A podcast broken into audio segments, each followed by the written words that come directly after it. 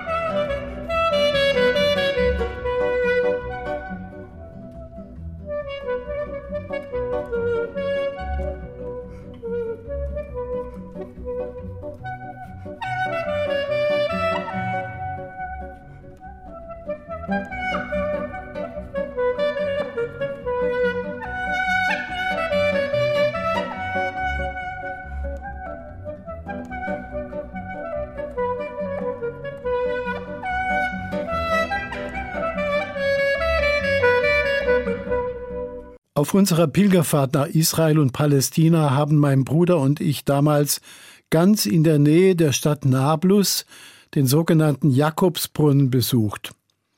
Dafür mussten wir in die Krypta der orthodoxen St. Fortina-Kirche hinabsteigen. Fortina ist nach orthodoxer Überlieferung der Name der samaritischen Frau, der Jesus am Jakobsbrunnen begegnet ist. Davon erzählt das vierte Kapitel des Johannesevangeliums. Das Foto, das bei mir auf dem Schreibtisch steht, zeigt, wie mein Bruder Karl am Jakobsbrunnen versucht, die Handkurbel zu drehen und mit dem Eimer Wasser zu schöpfen. Es gelang nicht. Der Brunnen ist sehr tief und führt heutzutage nur in der Winterzeit Wasser. Um uns zu erinnern, was an diesem denkwürdigen Brunnen geschehen ist, holte Hartwig seine Bibel aus der Tasche und las vor.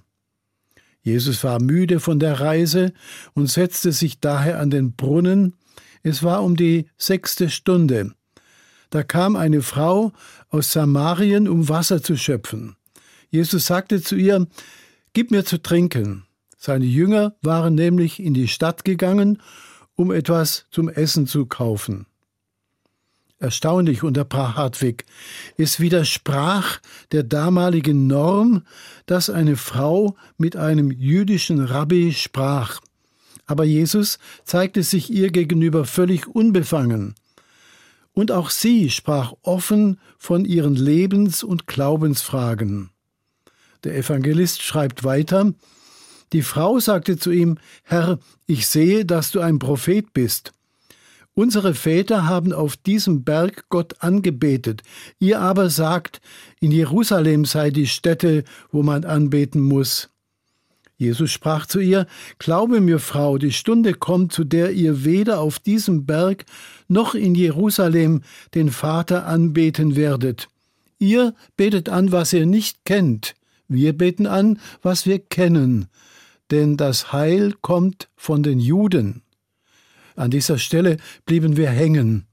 Das Heil kommt von den Juden, nicht von Christus, nicht von der Kirche?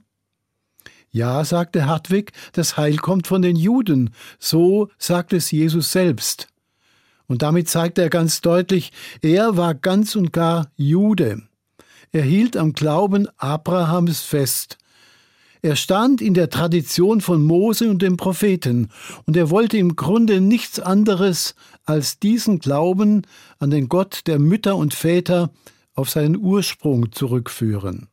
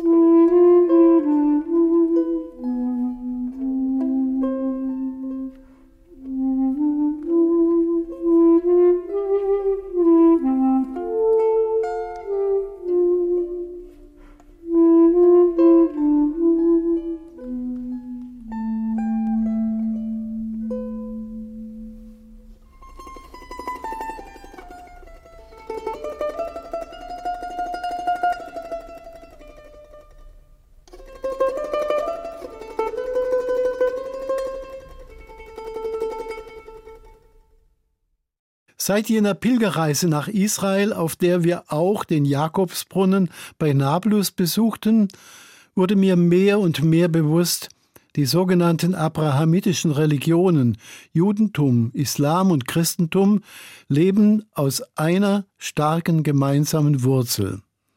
Es ist der Glaube an den einen Gott, der Abraham und seine Frau Sarah lockte, aufzubrechen. Im ersten Buch Mose wird dieser Glaube skizziert. Der Herr sprach zu Abraham, Geh fort aus deinem Land, aus deiner Verwandtschaft und aus deinem Vaterhaus in das Land, das ich dir zeigen werde. Ich werde dich zu einem großen Volk machen, dich segnen und deinen Namen groß machen. Ein Segen sollst du sein. Ich werde segnen, die dich segnen. Wer dich verwünscht, den werde ich verfluchen. Durch dich sollen alle Sippen der Erde Segen erlangen. Da ging Abram, wie der Herr ihm gesagt hatte. Das Wort aufbrechen finde ich häufig in der Bibel. Es meint viel mehr als eine Reise machen. Im Aufbruch steckt das Wort Bruch, für Abraham und seine Frau Sarah war der Aufbruch der schmerzliche Abbruch all dessen, was ihr Leben bisher ausgemacht hatte, die vertraute Landschaft, die gewohnte Sprache, ihre Viehherde und ihre Verwandtschaft. Das alles sollten sie verlassen und anderswo neu anfangen. Die großen und kleinen Aufbrüche gehören zu meinem Leben wie Atmen und Essen. Das ist so seit meiner Geburt. Das Kind bricht den bergenden Mutterleib auf, schmerzlich für beide, für die Mutter in ihren Wehen und für das Kind, das hinausgestoßen wird in eine kalte Welt. Da kann das kleine Wesen nur eines, schreien, den ganzen Schmerz dieses Bruchs in die Welt hinausschreien. Aber das genau ist seine Rettung. Das Kind ringt nach Luft und beginnt zu atmen. Das Neue beginnt. Es wundert nicht, dass Aufbruch ein religiöses Grundwort ist. Es wundert auch nicht, dass die Erfahrung der Geburt unser religiöses Denken und Fühlen prägt. Nicht ohne Grund sprechen fast alle Religionen von Mutter oder Vater, wenn sie Gott meinen, von Brüdern und Schwestern, wenn sie die Menschen meinen. Ganz klar, unsere Erfahrungen mit Mutter, Vater und Geschwistern sind sehr verschieden. Manche gut, manche schlecht. Und diese Erfahrungen färben auch unsere Gottes- und Menschenbilder ein. Manche sind hell und bunt, andere dunkel und trist. Und doch gilt, wir sind alle Kinder des einen Gottes. Wir sind Geschwister mit denselben Rechten und derselben Würde, ganz gleich, welche Sprache wir sprechen, in welchem Land wir leben und welcher Kultur wir angehören. Keine Religion darf sich exklusiv als die einzig wahre verstehen.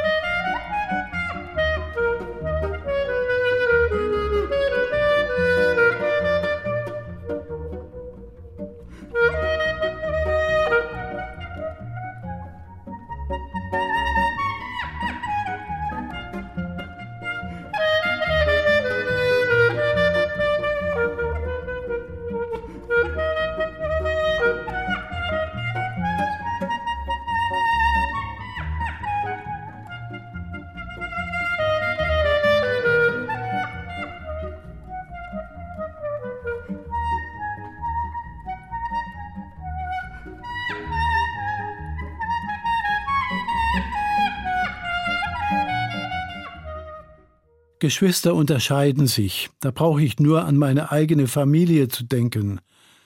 Wir vier Geschwister sind grundverschieden an Alter, Geschlecht, Beruf, Lebensart und in vielen anderen Bereichen. Geschwister können sich auch auseinanderleben, bis hin zu lebenslangen Feindschaften. In meinem näheren Bekanntenkreis habe ich erlebt, wie sich zwei Geschwister zerstritten haben und seit Jahren kein Wort mehr miteinander sprechen. Warum? Wegen des Erbes. Beide haben das Gefühl, ich wurde von meiner Schwester, von meinem Bruder über den Tisch gezogen. Niemand kann vermitteln. Dabei leiden beide entsetzlich an dieser Feindschaft. Sind Religionen zerstrittene Geschwister? Zerstritten wegen des Erbes? Hat uns der Glaube, den uns Gott anvertraut hat, auseinanderdividiert? Es kann nicht geleugnet werden, die Religionen haben im Umgang miteinander große Schuld auf sich geladen. Ich denke dabei nicht nur an den militanten Islamismus, ich denke auch an die eigene Kirche. Bis heute stehen hinter wichtigen Glaubenssätzen der katholischen Kirche zwei böse Worte Anathema sit, auf Deutsch Verflucht sei, wer anders glaubt. Dafür schäme ich mich. Und nicht nur dafür, auch für den offenen oder verdeckten Antisemitismus, für die Islamfeindlichkeit, die sich oft mit einem religiösen Mäntelchen umhüllt. Dabei wird der friedliche Islam in einen Topf geworfen mit den Aktionen der Gotteskrieger. Ich schäme mich für eine Politik, die mit Berufung auf das christliche Abendland Fremdenfeindlichkeit schürt.